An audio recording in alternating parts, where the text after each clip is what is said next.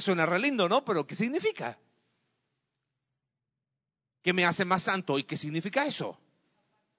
Apartado. ¿Y qué significa apartado? Me voy a un... Ojo, ¿eh? De repente te vas a sentir que te ataco, no te estoy atacando, lo que quiero es moverte las estructuras. ¿Me aparto del mundo? ¿Y qué es apartarme para Dios? Ok. ¿Y cómo, cómo nos apartamos del pecado en un mundo caído? ¿Sabe qué significa santifícalos? Transfórmalos. O sea, somos transformados por medio de qué?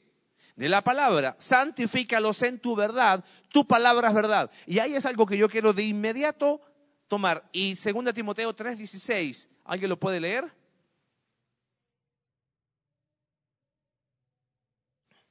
Ahí, aguántame ahí. Dice que toda la escritura es inspirada, la palabra es respirada por Dios. ¿Y es qué cosa? Útil.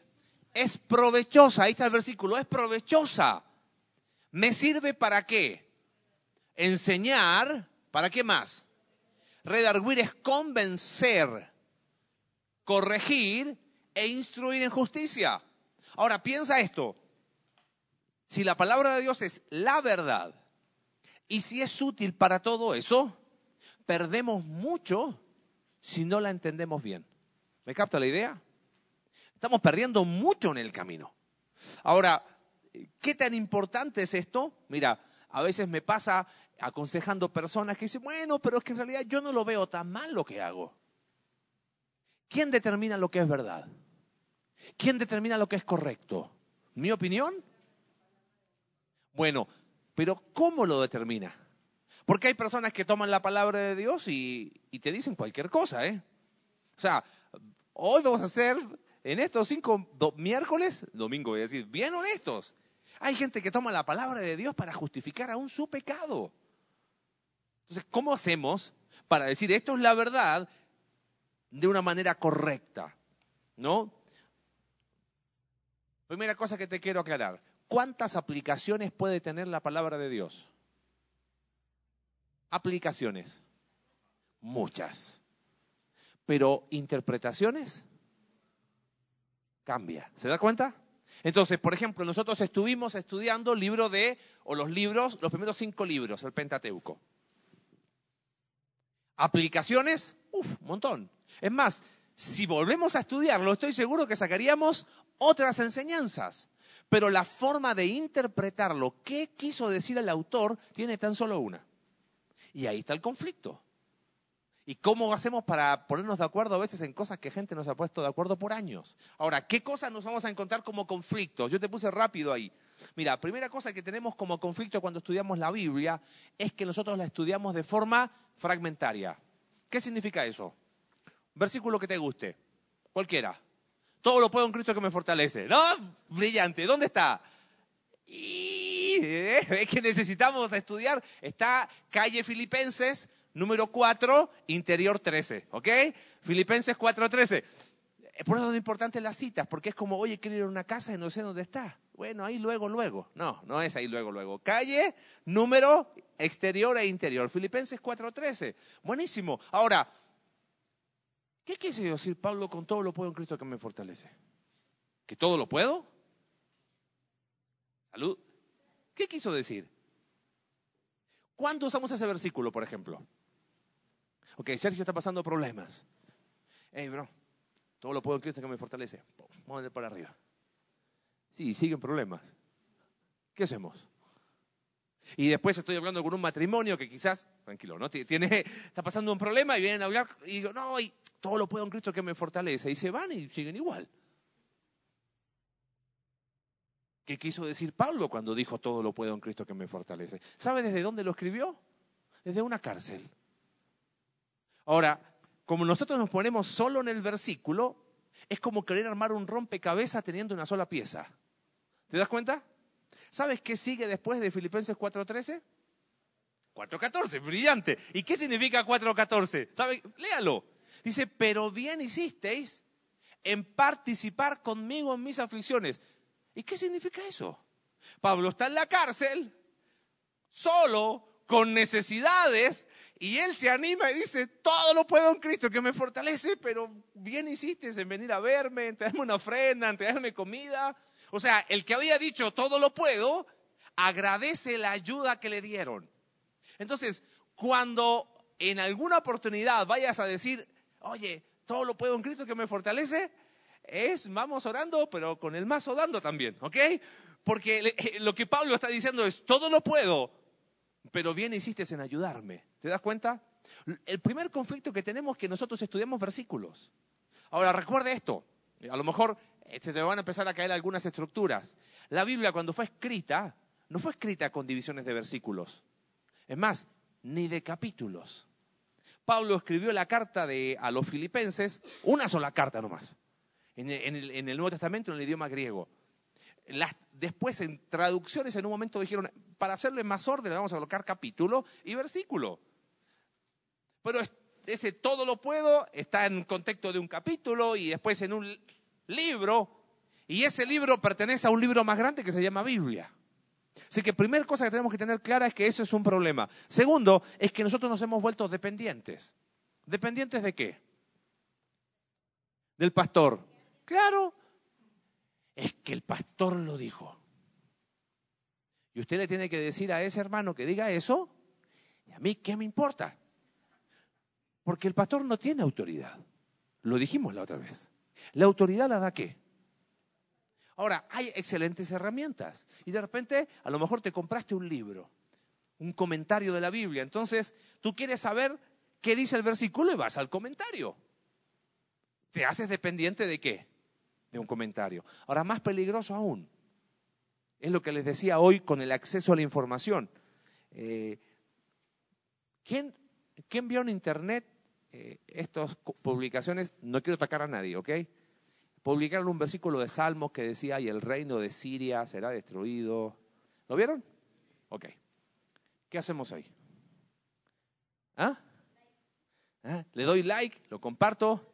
¿Está bien? ¿Está mal? ¿Es correcto eso? ¿Está ese versículo hablando de que Donald Trump iba al año 2018 a bombardear Siria? ¿Se cumplió la profecía de hace cientos y miles de años atrás? No, no se cumplió nada. ¿Ok? Ya le voy a decir después por qué. Esas son las preguntas que se tienen que sacar. Pero nosotros nos hemos hecho dependientes de que, porque lo dijo el predicador tanto en YouTube, es cierto. Hubo uno que dijo el año pasado que Jesús iba a venir en septiembre. Se supone que es un tipo relativamente confiable. Y dijo que Jesús iba a venir en septiembre. Al final, obviamente como no vino, dijo, bueno, en realidad puede ser cualquier septiembre.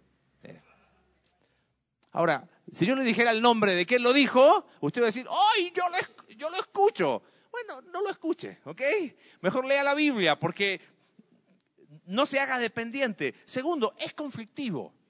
Ah, eh. Después te digo,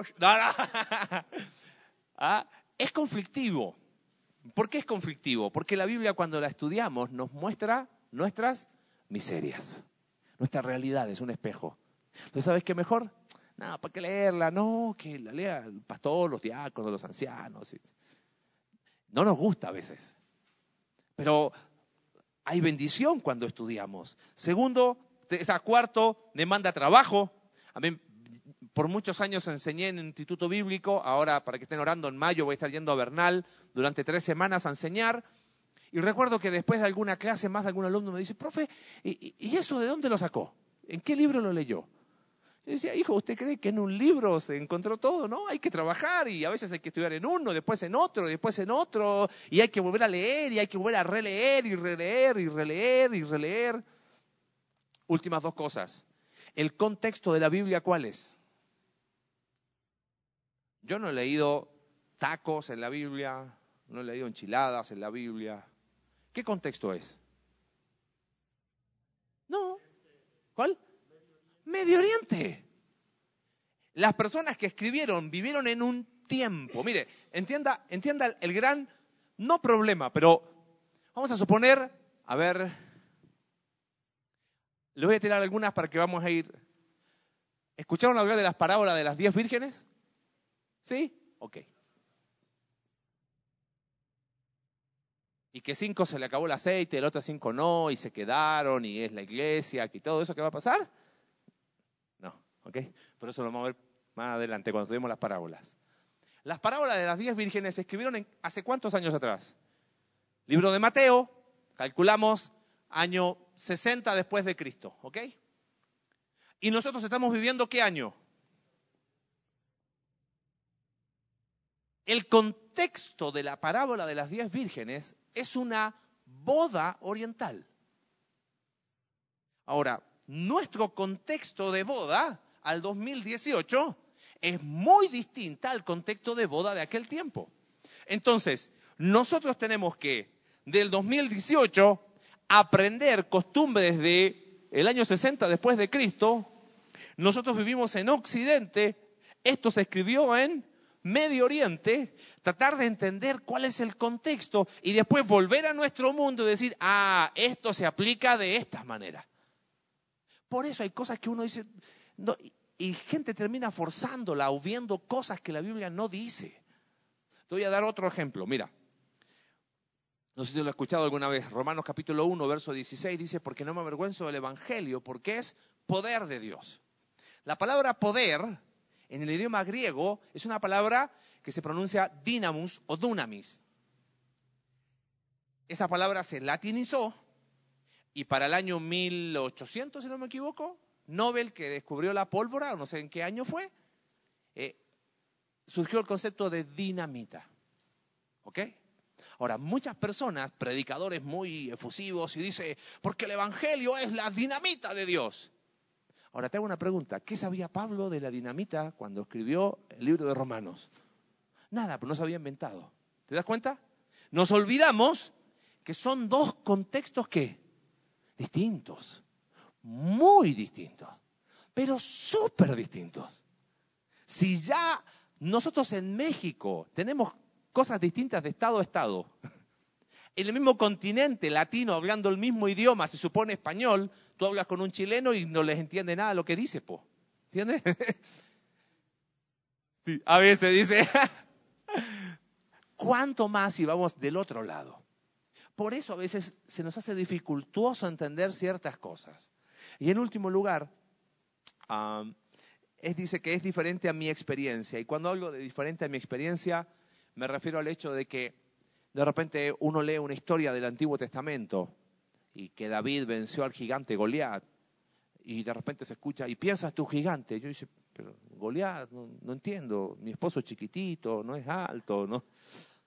Y a veces como que no entendemos o nos gustaría que viviésemos la misma experiencia. Y hay personas que, que literalmente te dicen, no, y tú, y, hey, lo he visto, ¿ok? Lo he escuchado. Y llega a tu casa y toma cinco piedras y mételas en una bolsa y decláralas que con ese poder y, y usted va a meter las piedras a la bolsa y va a romper la ventana, nada más, ¿entiende? No tiene por qué repetirse la experiencia que vivió alguien miles de años atrás a lo que estamos nosotros viviendo hoy. Claro que podemos aplicar verdades, pero no puedo extrapolar una realidad a mi realidad. ¿Preguntas hasta ahí? ¿No? Empezamos de a poquito a tratar de entender dónde estamos parados. Vamos a leer un pasaje, Nehemías capítulo 7. Quiero ir rápido porque después me quiero meter en, en algo, en un, aún en un ejercicio práctico. Nehemías capítulo 8, verso 7. Vamos a leer ahí un poquito.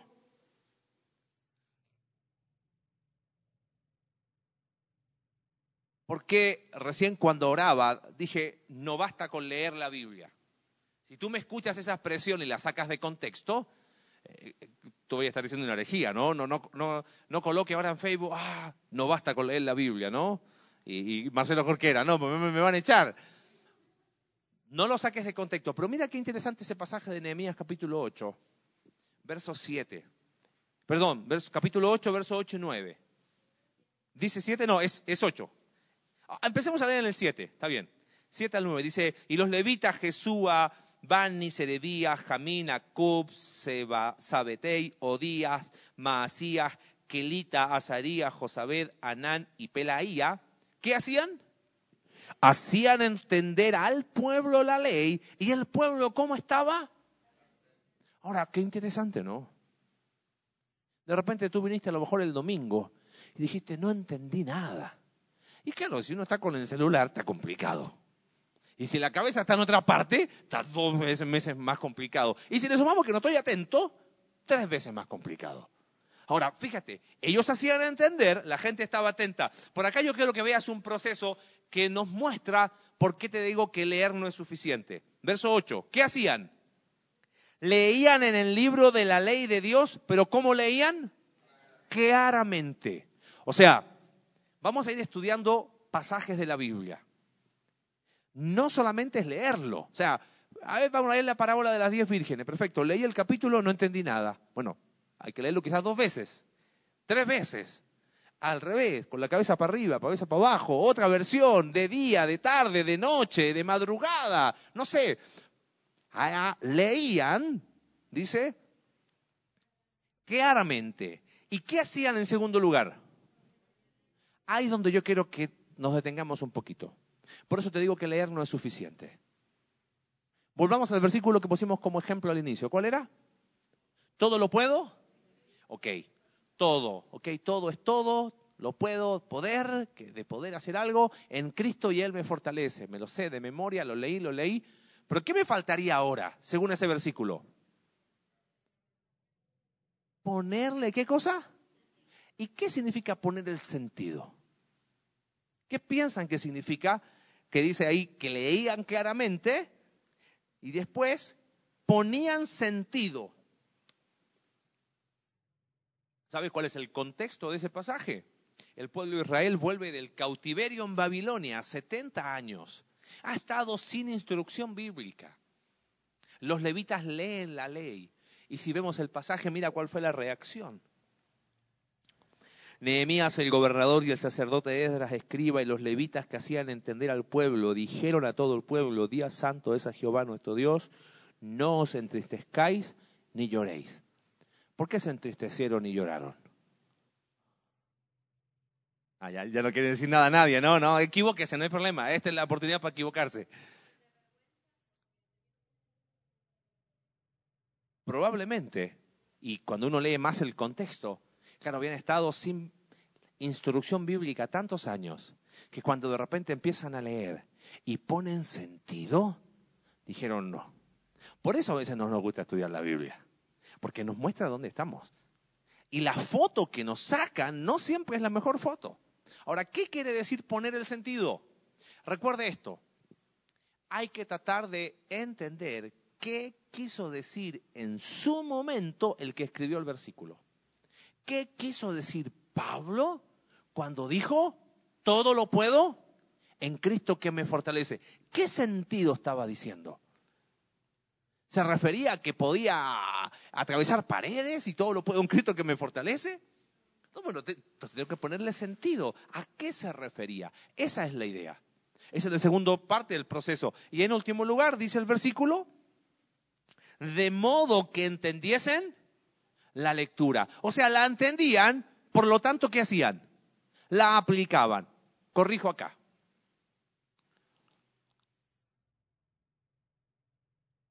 ¿Cuándo entendemos la palabra de Dios?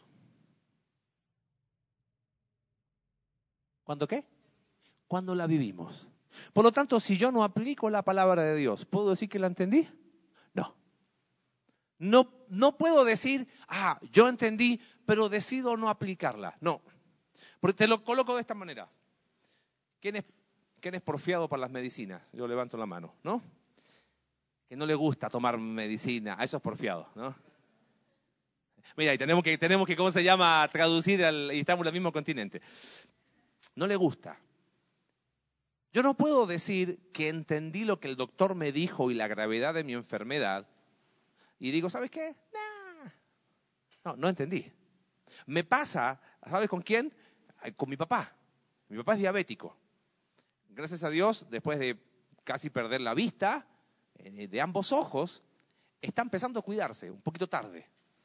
Yo le dije, tú no entiendes. No, si yo entiendo lo que me pasa, pero no, no lo entiendes. Porque si lo entendieses, harías algo al respecto. No lo entiendes. No, así que de algo hay que morirse. Y si les contara cada cosa que me dijo, ¿no? Aprovecho a jalar oreja para los que no se cuidan la salud. ¿Ok? Entendió cuando aplicó. Porque mientras no lo apliques, no lo entendiste. No puedo decir entendí algo y no lo vivo. Por eso cuando dice de modo que entendían, es porque lo estaban viviendo. Así se estudia la Biblia. Leo claramente, ok, perfecto, ah, por aquí, por acá. Tengo que ponerle sentido y ahora tengo que aplicarlo a mi vida. Jesús mismo nos deja otro ejemplo ahí en Lucas, lo podemos ver después. La segunda pregunta que quiero que respondamos, quiero apurarme porque quiero que también tengamos un poquito de feedback en eso. Hagamos el siguiente ejercicio.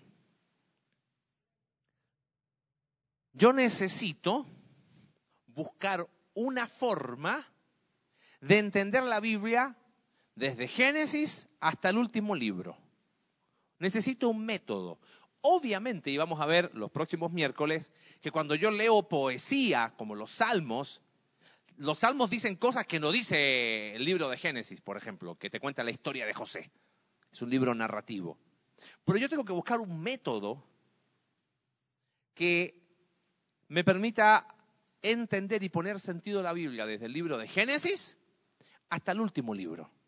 Tengo que estudiarlo de forma coherente. No puedo decir, mira, los primeros cinco libros los estudio de esta manera, o los entiendo así. Ahora, los otros lo vamos a hacer así. Y, los del Nuevo Testamento los vamos a, a poner lo mejor de esta manera. Y el último, a cómo esté el estado de ánimo. No, no hay, se llama, en teología se le llama así, uno tiene que tener una coherencia de interpretación. No puedo interpretarlo a mi manera. Ahora, ¿cuál sería, ahí te dice tus notas, el método correcto? Yo les puse ahí un nombre y quiero explicarles en qué consiste. Se llama método, ¿qué dice ahí tus notas? Literal. ¿Y qué significa el método literal? Dice, es el método que da a cada palabra el significado básico, exacto, natural, normal, tal como se lo usa habitualmente tanto al hablar como al escribir. También se le llama método gramático histórico porque es el estudio de las palabras y en su contexto. Ahora, ¿por qué estudiar de esa manera? Y dice, oye, pero literal, ¿qué significa literal? Mira, te voy a dar un ejemplo. Si yo les digo ahora que tengo mucha hambre y muchas ganas de ir a comer una hamburguesa ahí donde justo las drusas, ¿qué les quiero decir? ¿Están seguros? En realidad no, esa es mi manera de decirles que tengo sueño. Ahora, imagínense que dependiera todo el lenguaje de eso. Ay, qué hambre que tengo. ¿Qué habrá querido decir? Que tiene sueño, que se quiere ir, que no tiene dinero. Ahora, nosotros, y digo como sociedad mexicana y latina, somos expertos en querer decir una cosa, pero de otra manera. No, ay, qué bien que me cae, para decir que mal que me cae, ¿no? sí, pero no, ¿no? No, pero sí. Ahora, imagínese que cada palabra que yo diga, tú tengas que, a ver, ¿qué habrá querido decir cuando dijo, ya es la hora? No, quiere decir que ya se tiene que ir. Quiere decir que a lo mejor ya se cansó con la gente. A lo mejor se peleó con la esposa y tiene que volver rápido a casa. A lo mejor tiene sueño. Y de repente, por no entender de forma normal el lenguaje, termino diciendo, ah, no, Marcelo estaba súper enojado con Cindy ese día. Yo me di cuenta. Sí. Por eso miraba la hora cada rato. No, y viste que le pasó el teléfono recién. Y cuando le pasa el teléfono porque están súper enojados. ¿Y sabes qué pasa? Termino imaginando lo que la Biblia dice y no interpretando lo que la Biblia dice. Ahora, si Dios en Génesis capítulo 1 dice que todo lo que Él creó era bueno y en gran manera, ¿qué significa? ¿Están seguros? Sí, que era bueno y en gran manera. Porque el propósito del lenguaje es eso, expresar. A veces la gente dice, pero es que... A ver, te hago una pregunta. ¿Acaso la Biblia no es un libro espiritual? Entonces yo tengo que buscar el significado más profundo. ¿Sí? No. No. Perdón que te desilusione. No. Ah, buena pregunta.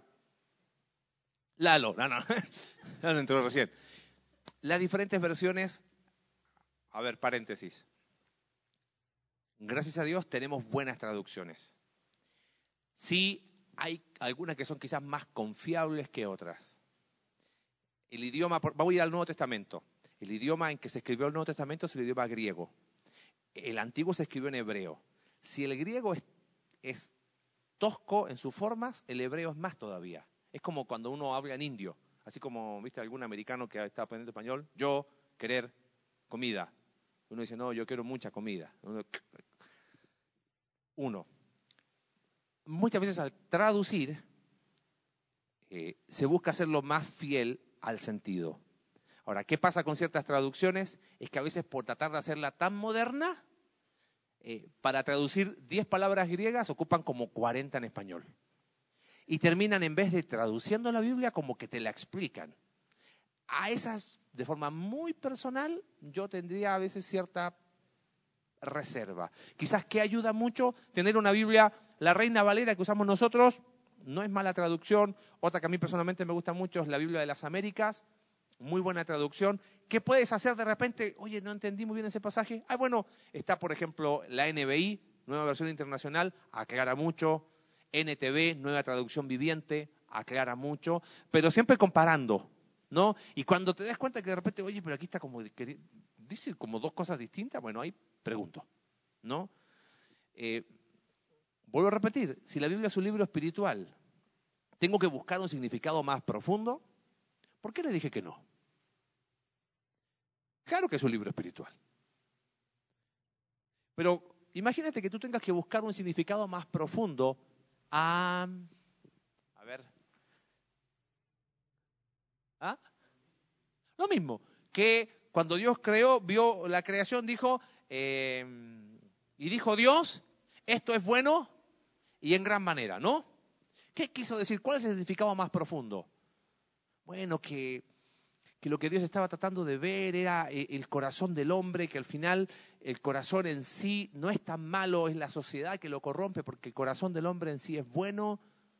Y puedo terminar queriendo ir a México y terminé en Guadalajara. Dime.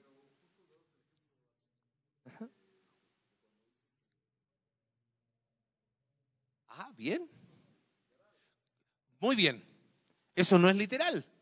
Dice que los que esperan en el Señor, dice el, Isaías 41, tendrán qué cosa? Yo he esperado y no me nace nada, ¿no? Bueno, primera cosa que tenemos que aclarar. Interpretar la Biblia literalmente no niega el uso de figuras literarias. Por ejemplo, yo estoy enamorado de mi esposa, ¿ok? Bueno, es verdad, es un ejemplo y es verdad, ¿ok? Entonces le puedo decir, mi amor, qué linda estás, qué linda estás, qué linda estás. Ahora, le digo siempre lo mismo. Uno a veces le quiere poner un poquito más de crema a los tacos y ¿qué le puedo decir? Estás linda como la pirámide. No, no, no, esa no, no pegó mucho, ¿no? Eh, cuando veíamos Bernal le digo, linda como la peña. Eh, podía significar muchas cosas, ¿no? Que, pero puedo decirle algo poético, ¿no? Mira, esa flor, mira, eres tan linda como esa flor. ¿Estoy diciendo que mi esposa es una flor? La estoy comparando. Ahora, cuando leemos el pasaje, me estoy adelantando algo que vamos a ver después. Dice, los que esperan en el Señor tendrán alas como... No, eh, perdón, no tendrán alas. Eh, si alguien me ayuda. Nuevas fuerzas tendrán. Levantarán alas como quién. Ay, ¿qué palabra clave hay ahí? ¿Cómo? El profeta Isaías está haciendo una comparación. Que tú estás cansado, porque dice, Él renueva las fuerzas al que no tiene ninguna. Pero los que esperan en el Señor, ¿no? Van a, van a renovar su fuerza, van a levantar alas como los hacen las águilas. Entonces, ¿yo qué tendría que hacer? ¿Qué hacen las águilas? ¿Y cómo las águilas renuevan sus fuerzas? Ahora, yo he escuchado predicadores que dicen, porque hermano, tú eres un águila, saca el águila que está dentro de ti, vuela como el águila y, y sea un champion y no champion nada. No, ahí hay una comparación.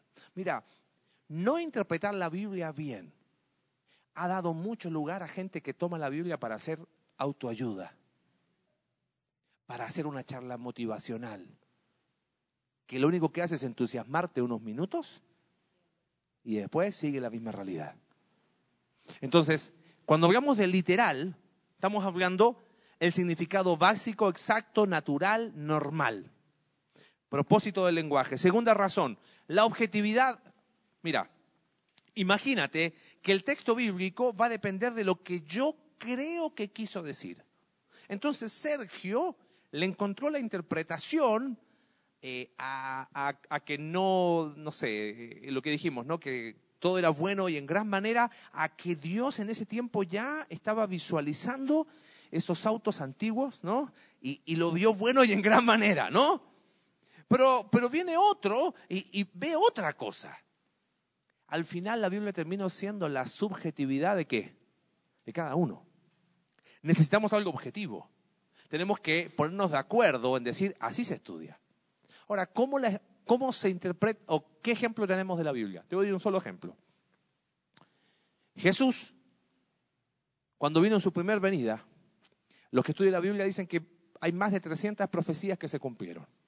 Por ejemplo, Miqueas capítulo 5, verso 2, si lo quieres buscar, Miqueas capítulo 5, verso 2, hay una profecía del lugar de nacimiento del Señor Jesús. Dice, pero tú, Belén, Efrata, pequeña para estar entre las eh, aldeas, ciudades de, de, Judá, de ti me saldrá un señor que bla, bla, bla, bla, Está profetizando el lugar donde Jesús iba a nacer. Esa profecía fue 500 años antes de Cristo. Te hago una pregunta. ¿Dónde nació Jesús? Nació en Jerusalén, lo que pasa que Belén quería decir que era... No. ¿Dónde nació? En Belén. ¿Dónde había sido profetizado? En Belén. Isaías capítulo 53, pasaje que leemos muchas veces cuando tenemos la cena del Señor. Habla de que eh, más él herido fue por nuestras transgresiones y habla de un sufrimiento físico. ¿Y qué pasó? En la cruz se cumplió Isaías capítulo 53. ¿Cómo se cumplió? Literalmente. Se dijo que iba a sufrir y ¿qué pasó? No, pero es que se refiere a un sufrimiento del corazón. No, sufrió. ¿Me capta la idea?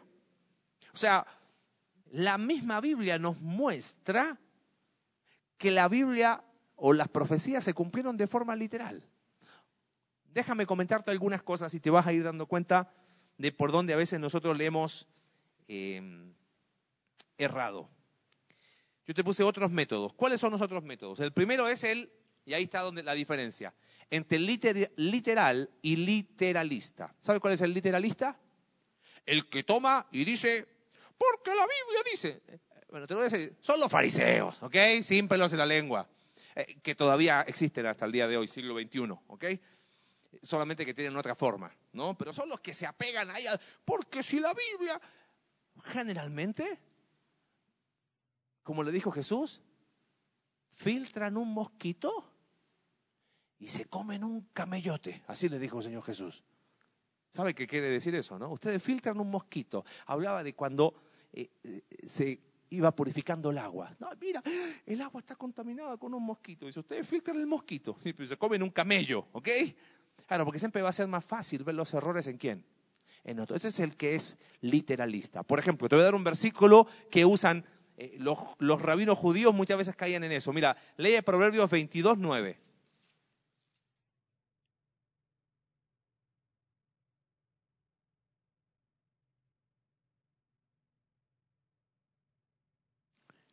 ¿Qué dice? Proverbios 22, 9. ¿Lo tienes ahí? ¿Sí? No importa. Ok, ahí lo interpretó. ¿Lo tienes ahí? Proverbios 22, 9.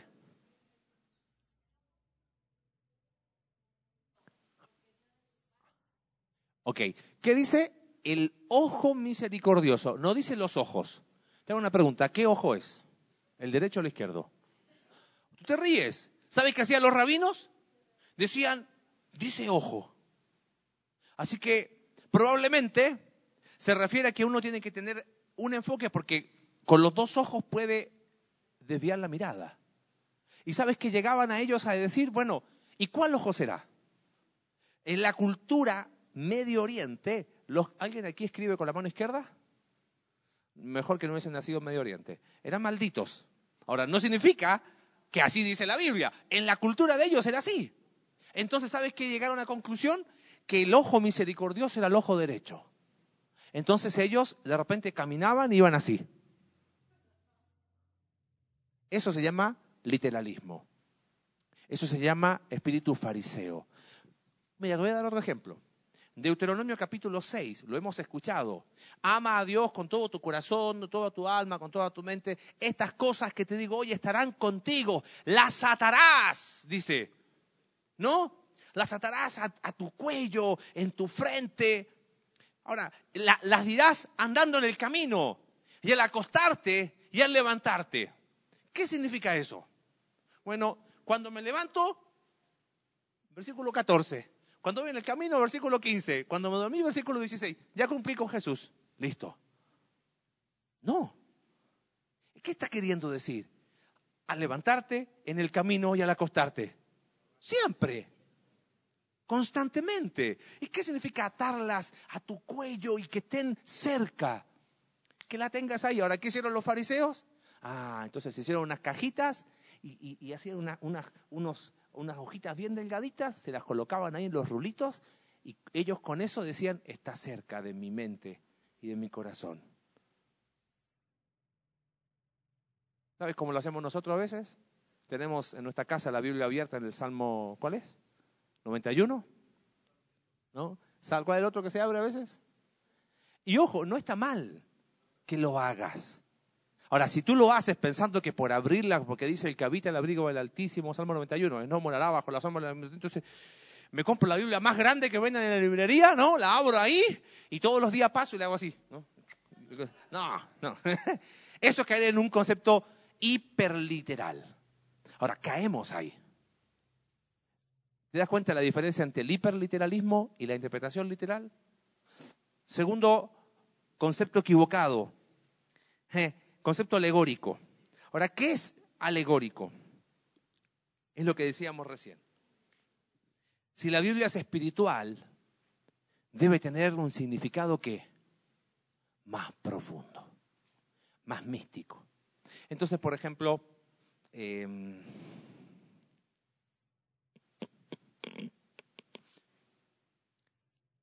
la parábola del hijo pródigo, ¿no? ¿La conoces? El hijo pródigo despilfarra todo y se va. Dice que en un momento él desea comer las algarrobas que comían.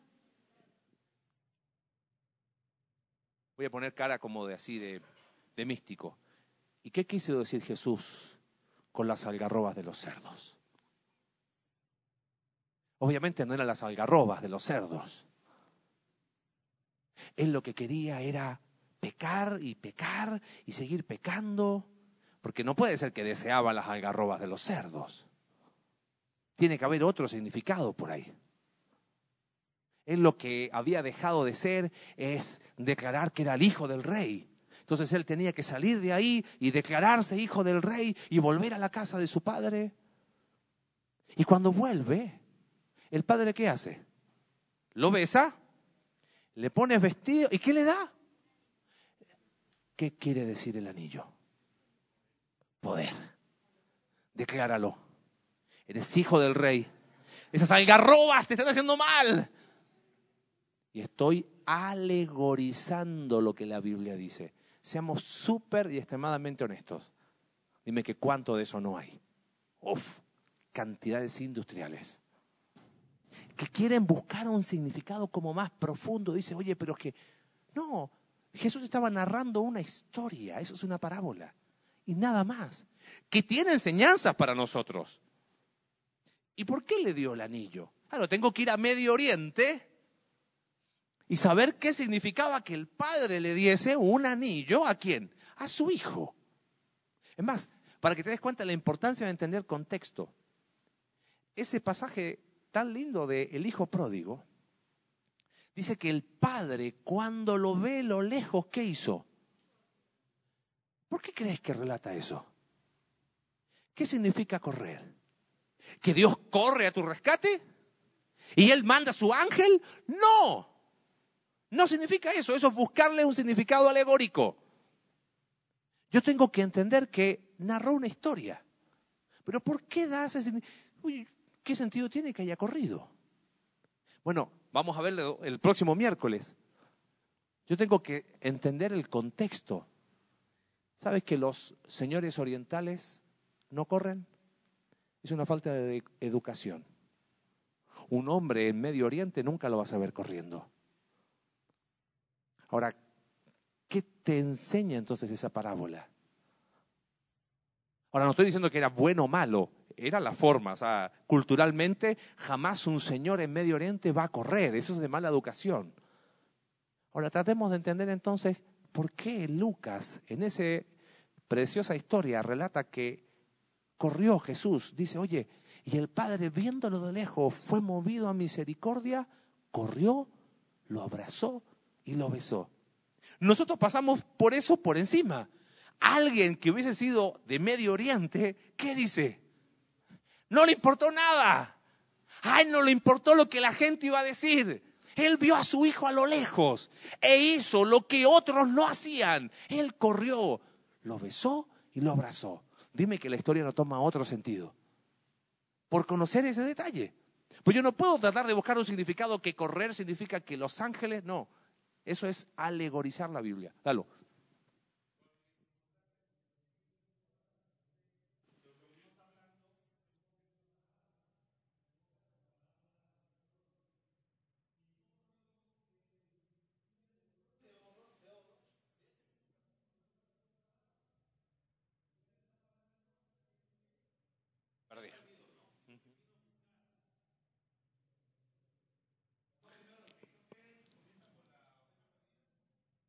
Ajá.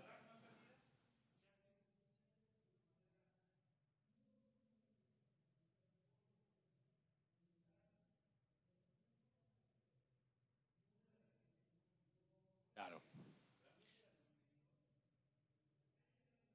Ahí nos vamos a ir en el, creo que el tercer miércoles, vamos a dedicarnos un tiempito con las parábolas, porque ¿sabes qué? Las parábolas han hecho de todo para cualquier cosa, ¿ok? Te hago otra pregunta. ¿Qué significa Egipto en la Biblia? Pecado, mundo, poder, la esclavitud del pecado. Ok. Vamos, acompáñame un versículo. Mateo.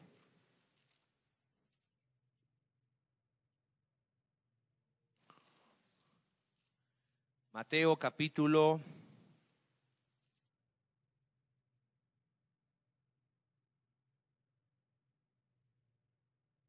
Eh, capítulo 2, verso 13 al 15. Si alguien lo tiene y me ayuda con la lectura, yo se lo voy a leer. Después que partieron ellos, he aquí un ángel del Señor apareció en sueños a José y dijo, levántate y toma al niño y a su madre y huye a Egipto y permanece allá hasta que yo te diga, porque acontecerá que Herodes buscará al niño para matarlo. ¿Qué niño es? Jesús. Y él despertando tomó de noche al niño y a su madre y se fue a dónde? Y estuvo allá hasta que la muerte de Herodes para que se cumpliese lo que dijo el Señor por medio del profeta cuando dijo, de Egipto llamé a quién? Ok, ¿ves? Esto nos muestra que Jesús se apartó y se fue al mundo. Ustedes dijeron recién que Egipto significa mundo, que significa el pecado que nos esclaviza, y ahí está diciendo que Jesús se fue a dónde? Fue a Egipto. A ver, corríjame, ¿fue a Egipto o no fue a Egipto? ¿Y ahora qué hacemos? ¿De qué nos vestimos? Era otro Egipto. ¿Sabe qué significa Egipto en la Biblia? Egipto, nada más. Darle otro significado es alegorizar la Biblia. Ahora, yo puedo decir, mira, Egipto en algunos contextos nos muestra un cuadro del mundo, Pero no puedo decir donde aparezca todas las veces la palabra Egipto, ah, esto es el mundo. Aquí tienes un ejemplo. ¿Te das cuenta? Eso es alegorizar la Biblia. Qué peligro alegorizarla, amigo. No importa.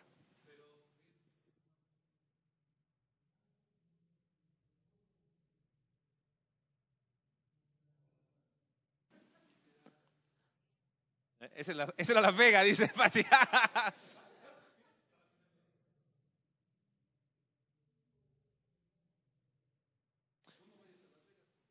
y mira, voy a ir más.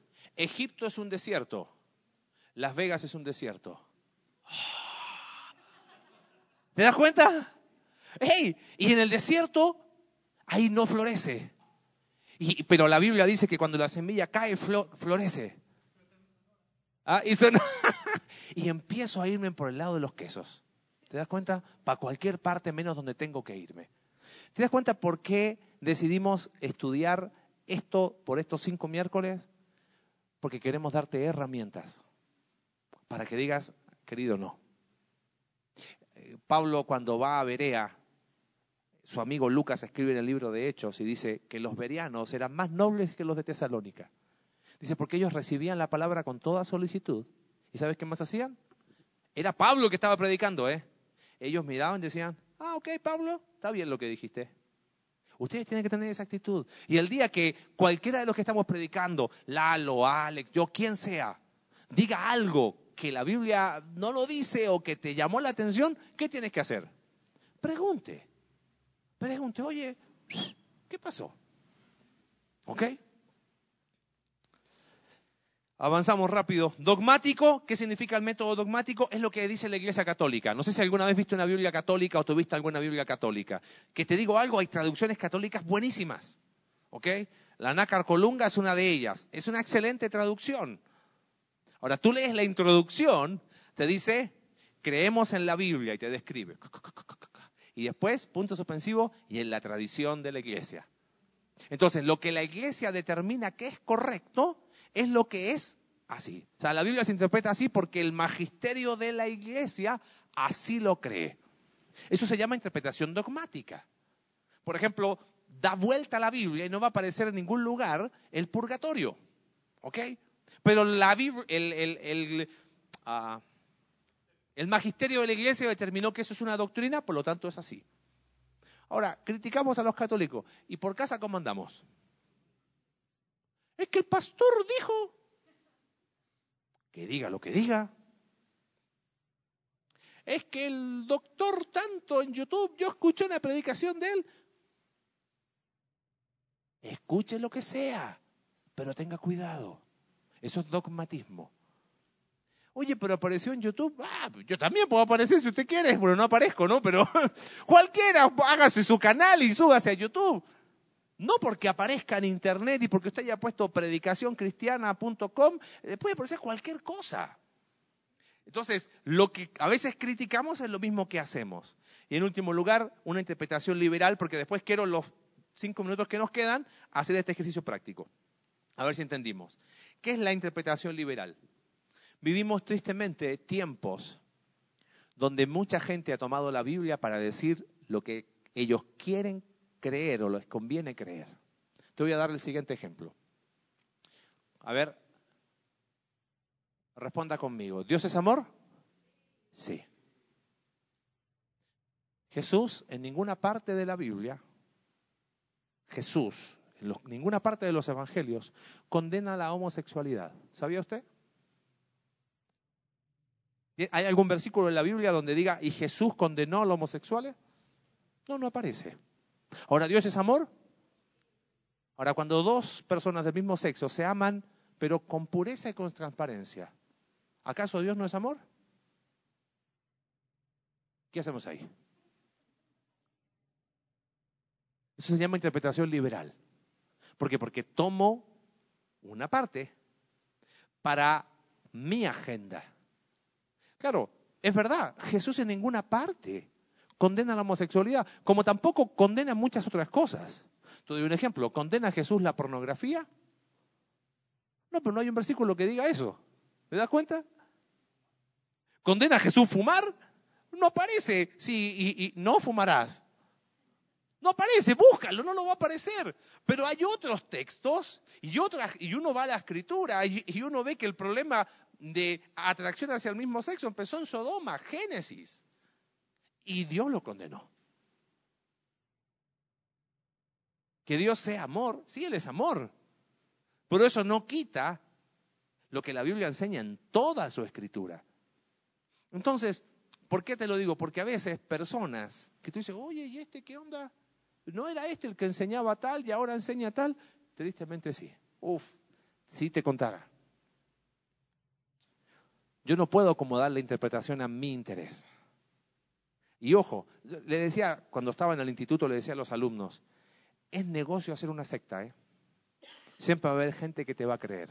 ¿Sabes cómo han partido todas las sectas? Todas. No estoy hablando de eh, budismo sectas, me refiero a eh, mormones, por ejemplo. Se considera una secta, ¿ok? Ahora, ¿cómo se presentan los mormones? ¿Iglesia de quién? Ah, pues son de Jesús también. Son de los altos y son de los últimos días, son amigos nuestros. ¿Sabes qué? Partieron de la Biblia, empezaron a torcer, a interpretar, bueno, quiso decir, pero no era así porque las sectas empezaron así. Los testigos de Jehová empezaron de esa manera. Y por eso usan la Biblia. Pero empezaron a distorsionar. ¿Te das cuenta de la importancia del tema? Ok. A ver, tarea. Juan capítulo 19, verso 28. Tarea y preguntas, ¿eh?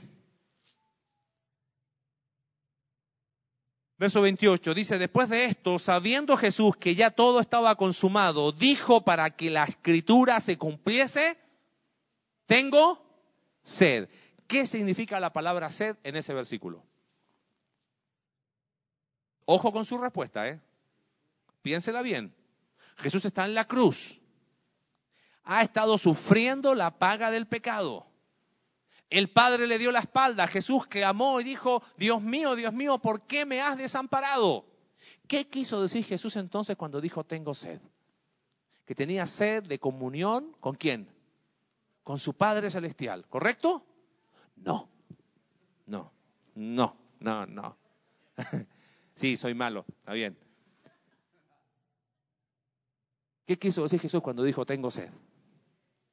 Con lo que estudiamos recién que tenía sed y le claro, punto. Entonces, ¿qué dice, qué dice el versículo después? Que había una vasija llena de vinagre, empaparon en vinagre una esponja y lo pusieron en un hisopo, se le acercaba la boca y cuando Jesús hubo tomado el vinagre dijo, consumado es. Sí, porque uno tiene que tener sed de Dios y ¿hay versículos que hablan de eso? Sí. Isaías capítulo 40, perdón, Salmo capítulo 42 como el ciervo, el animal, brama al bramido, así clama por ti, oh Dios, mi alma, mi alma tiene sed de ti. Ahí está hablando de que tiene un anhelo de Dios. Pero ahí, ¿qué está queriendo decir Jesús cuando dijo tengo sed? Que tenía sed. Punto. Así se interpreta la Biblia. ¿Me captó la idea? Segundo ejercicio un poquito más difícil. Primera Corintios capítulo 13. Ya me metí en la pata de los caballos de primera, no hay problema. Total, ya estábamos. Primera Corintios capítulo 13. Verso 1. Dice, si yo hablase lenguas humanas y angélicas y no tengo amor, vengo a ser como metal que resuena o címbalo que retiñe. Pregunta para ti, ¿qué significan las lenguas angélicas en Primera Corintios capítulo 13? Que las dijo Angélica. No, no es eso, ¿no? Te aviso que no significa eso. Ojo, y aquí no hablo en contra de nadie, ¿eh? Pero ahí está diciendo algo, dice Pablo. Si yo hablase lenguas humanas, recuerden las tres cosas que vimos en Nehemías, ¿se acuerdan? Leían cómo? Claramente. Después ponían qué cosa? Sentido. Y después lo entendían. Bueno, volvemos a leer. Dice, Pablo, si yo hablase lenguas humanas y angélicas y no tengo amor, entonces vengo a ser como metal que resuena, como címbalo que retiñe. ¿Qué son esas lenguas ahí?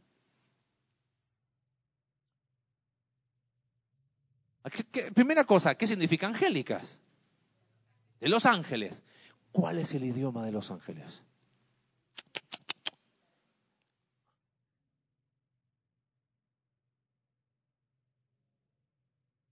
Hablan angelicis. ¿Ah? Ah, es en inglés, dice. ¿Ah? ¿Cantos? Mira, usted siempre tiene que aprender un principio de interpretación. Vamos a ir viendo día, día tras día. Este es el primero. La Biblia se interpreta a sí misma. ¿Qué significa eso? Tengo que buscar en la misma palabra de Dios cuando aparece ángel hablando. Y cuando un ángel le habló a María, ¿en qué idioma le habló? En el idioma que María entendió. Y cuando le habló José, le habló en el idioma que José habló. Y los pastores que estaban con las ovejas de repente escucharon que estaban qué? Cantando. ¿Y cómo sabían que estabas cantando? Porque cantaron en el idioma que ellos no sabemos cuál era el idioma, pero sí sabemos que ellos lo entendieron. Primera cosa. Segunda cosa, vamos al versículo, leámoslo juntos.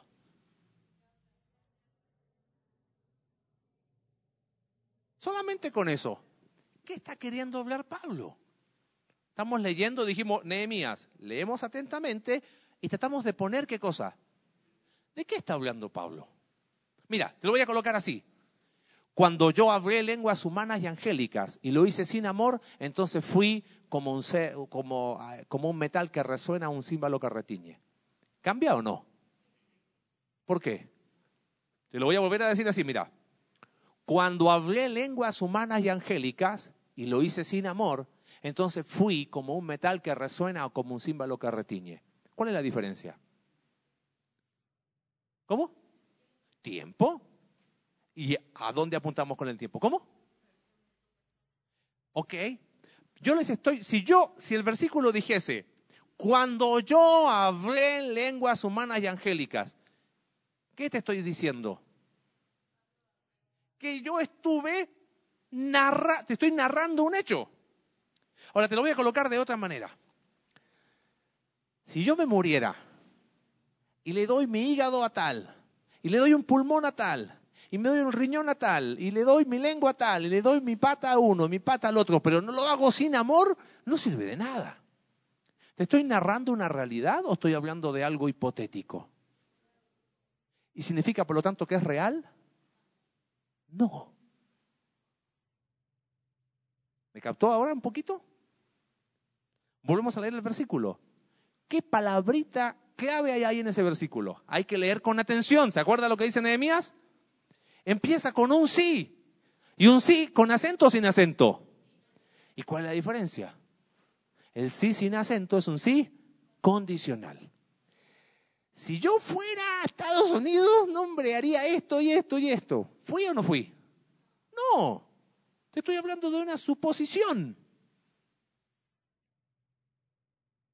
Pablo está hablando de un supuesto. Y de un supuesto exagerado. ¿Por qué exagerado? Vamos a ver el versículo que sigue. Mira, si yo hablase lenguas y, y lengua y súmale así, y con el idioma de los ángeles. ¿Y a poco cuál es? No, no tengo idea, estoy exagerando. Es más, si te dijera, ¿y si hasta hablara el idioma de Dios? ¿Y qué idioma habla Dios? Y español porque a mí me habló. No, no habla español, ¿entiendes? Pero lo hago, si hago algo exagerado y lo hago sin amor, ¿sirve de algo? No, vengo a hacer, dice, como un, con el anterior, como un metal que resuena y claro, para nosotros no viene nada, pero tengo que ir a Medio Oriente y decir, eso es, no sirve de nada. Es más, mira lo que dice después, verso 2. Y si yo tuviese profecía y entendiese todos los misterios y toda ciencia, y tuviese toda la fe de manera que trasladase el qué cosa. Ah, yo he visto gente que estaba así, y el monte no se movió. Ahora hay gente que viene y te dice, el monte se movió. Por esta te dice, ¿no? Ah, por todo este puñado de cruces no se movió nada, te aseguro.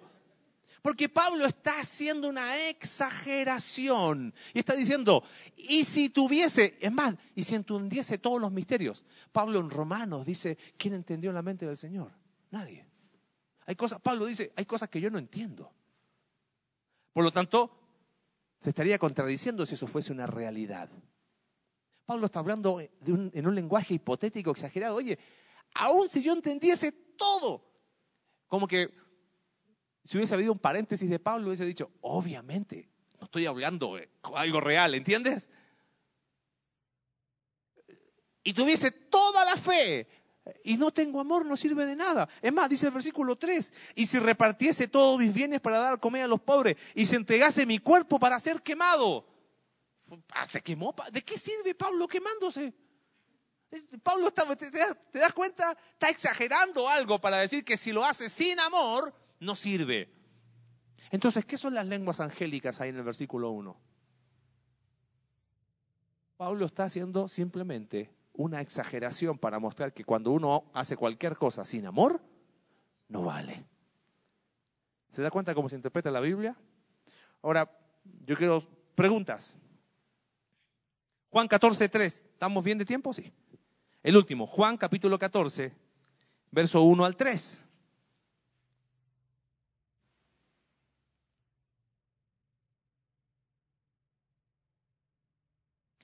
¿Qué dice? No se turbe vuestro corazón, creéis en Dios, creed también en mí. En la casa de mi padre muchas moradas hay. Si así no fuera, yo os lo hubiera dicho, voy pues a preparar lugar para vosotros. Y si me fuere y os prepararé lugar, vendré otra vez y os tomaré a mí mismo, para que donde yo estoy, vosotros también estéis. ¿Qué enseñan esos versículos? Así con lo que hemos aprendido.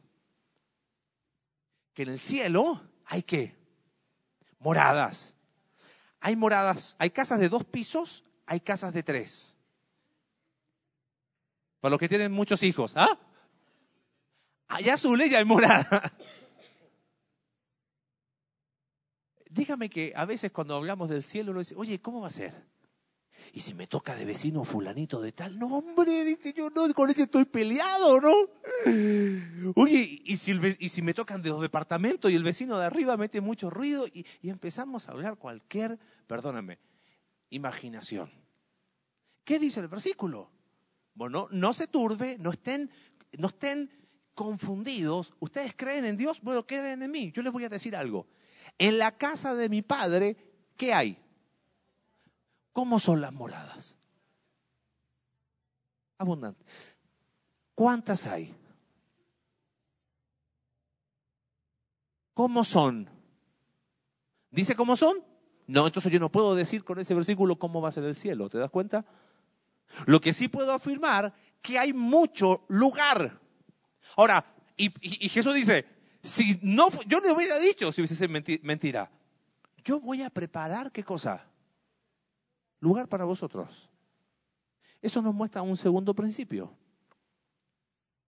No tengo idea dónde está, pero el cielo es un lugar, no es un estado. ¿Te das cuenta? Tipo nirvana, así, alcancé el cielo, no. Entonces el versículo 3 dice, y si me fuere a preparar el lugar, vendré qué cosa. Hay una promesa de que Él vendrá para que donde Él está nosotros también estemos. ¿Podemos decir más que eso? Nada más. Y sí, porque cuando estemos ahí y en las moradas, eh, me encanta a mí a veces, eh, una de las materias que he enseñado en el instituto ha sido pedagogía. Y siempre le animo a los maestros que cuando enseñen a los niños, enseñen lo que la Biblia dice, no lo que a usted se le ocurre. Niños, y, las casas van a ser así, y los niños van a quedar, ¡ah! Y le estoy enseñando lo que no dice la Biblia. La Biblia dice que va a haber qué cosa? Un lugar y nada más. Y lo más importante, ¿quién va a estar? Y eso es suficiente. Cuando orábamos y hablábamos con Alex, ¿por qué tomar estos temas? Hoy día nosotros, ¿sabes cómo caminamos? Caminamos entre herejías. La herejía de la prosperidad es una herejía con todas sus letras. ¿Sabes qué es lo que es la herejía de la prosperidad, no? Sí, porque Dios te quiere rico. Y cuando miro mi billetera, entonces o no soy hijo de Dios.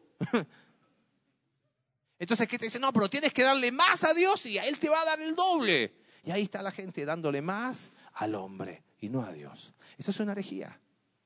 ¿Sabes que otra, en, en qué otra herejía caminamos?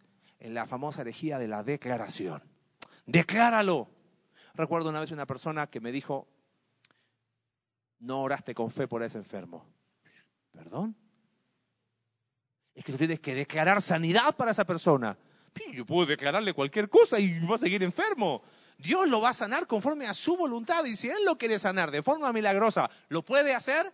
Claro que sí. Y lo hace, pero no porque yo lo diga, porque lo declare, porque te ponga las manos, te eche aceite de oliva de Israel y lo que tú quieras. No, así no, esa es otra herejía. Entonces imagínate, una, otra, tenemos otras distorsiones, yo no le llamaría herejías, serían distorsiones. Decir, oye, si al final Dios sabe quién va a ser salvo, ¿para qué predicamos? Mejor nos quedamos acá. ¿Y para qué hacen eso del barco y andan predicando? Si al final el Señor... Ahora, ¿es problema tuyo y mío lo que Dios sabe? No, mi responsabilidad qué es? Predica el Evangelio y punto. Esa es una distorsión. Iglesias se han dividido, queridos, por esa razón. Creyentes escuchando ciertos predicadores que dicen, ¿y para qué no tiene que predicar el Evangelio? Porque Dios ya sabe, usted solamente dedíquese a estudiar. ¿Y sabes qué? Cerebros así de enormes y corazones fríos, muertos. Eso yo no veo en la escritura para nuestra iglesia. ¿Cómo vamos a distinguir la verdad del error sabiendo qué es la verdad? Usted puede, no tenemos el tiempo para estudiar todos los billetes falsos, pero si usted conoce bien el billete verdadero, va a poder decir, este no es verdadero, este no es verdadero. Eso es el propósito de lo que vamos a estudiar por cinco miércoles. Vivimos entre herejías, vivimos entre distorsiones. Bueno, pero ¿sabe qué distorsión escuché una vez? Un hombre que me dijo, que empezó con esta distorsión, bueno, pero si Dios lo sabe, porque al final Dios permite lo que Él quiere, ¿no? ¿Correcto eso? Sí, pero es una verdad media. Este hombre, ¿sabes lo que me dice? Me dice, porque al final Dios permitió que conociera a esta mujer. Y si Dios permitió que yo la conociera, bueno, por algo pasan las cosas. Y dejó a su esposa y a su hijo. Y él lo justificaba con que Dios lo había permitido te aseguro que toda la maldad salió de mi corazón. Digo, si vas a pecar, peca en tu nombre, pero no metas a Dios en el medio. Eso es una distorsión. Otra distorsión es creer que yo convenzo a la gente, y yo la voy a salvar, y yo le voy a predicar, y yo le voy a dar, y dale, y, y acéptalo, y dale, y tres palos en la cabeza, y yo lo convenzo. La obra la hace Dios. Yo tengo que predicar, pero la obra la va a hacer Él son distorsiones peligrosas. Bueno, pero al final la Biblia dice que yo como hombre cabeza de la casa, así que mujer, sírveme. ¿A dónde aparece eso en la Biblia? Muéstrame un texto bíblico que diga eso. No está en la escritura, eso es una distorsión bíblica. ¿Dónde la ves? ¿Quieres un ejemplo de masculinidad? Jesús lavó los pies a sus discípulos así que vaya a lavar los pies a su esposa. ¿Entiendes? Bueno, no, eso sería hiperliteral, ¿no? Pero sirva, a eso me refiero. Haga el trabajo sucio. Eso sería dogmático. ¿Se da cuenta? A veces la falta de entender qué quiere decir su palabra quizás nos ha llevado a estar medios trabados ahí, en muchas cosas. Empieza a anotar tus preguntas, ¿ok?